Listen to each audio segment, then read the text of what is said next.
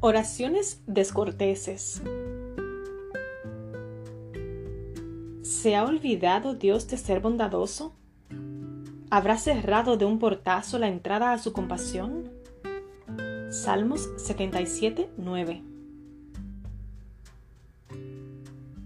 Hay porciones de la Biblia de las que muy pocas veces hablamos. Hay versículos que no vamos a imprimir en señaladores ni a estampar en camisetas, porque nos parecen descorteses. Sin embargo, forman parte del canon bíblico. Aunque nos incomoden, las lamentaciones son oraciones necesarias para mantener una fe viva y honesta.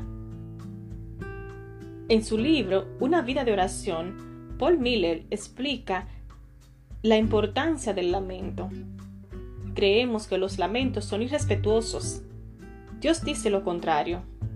Lamentarse demuestra que tienes una relación con Dios, una fe vibrante y activa. Vivimos en un mundo hecho pedazos. Si los trozos de nuestro mundo no te rompen el corazón y no estás enfrentando a Dios al respecto, entonces has tirado la toalla. La Biblia tiene muchos lamentos. Los salmos están repletos de estas oraciones descorteses, entre comillas, y aún entre los profetas hay numerosos ejemplos. Nadie consideró al profeta Jeremías o al profeta Habacuc menos espirituales por sus oraciones de lamentos. De hecho, pendiendo de la cruz, también Jesús oró con desgarradora honestidad. Dios mío, Dios mío, ¿por qué me has desamparado? Mateo 27:46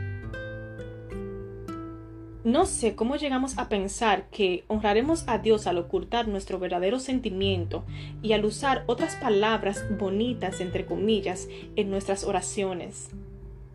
Cuando la vida nos golpea con injusticias y tragedias, sentimos una especie de presión por defender la reputación de Dios y sepultar nuestras preguntas.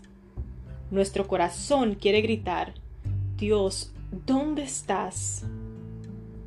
Pero como no nos enseñaron a hablar así, sino que nos enseñaron que esta clase de oración es pecado, perdemos nuestra voz y nuestra fe. Si no lamentas las partes rotas del mundo, entonces tu corazón se apaga, escribe Miller. Tu relación vital con Dios muere lentamente. Silenciosamente te vuelves cínico. El cinismo te aleja de Dios. Los lamentos te empujan a su presencia. Entonces, por extraño que parezca, no lamentarse conduce a la incredulidad.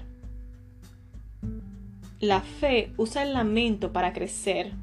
Las oraciones descorteses mantienen el canal de comunicación abierto y nuestra relación con Dios viva y auténtica. Señor, quiero que mis oraciones tengan autenticidad emocional.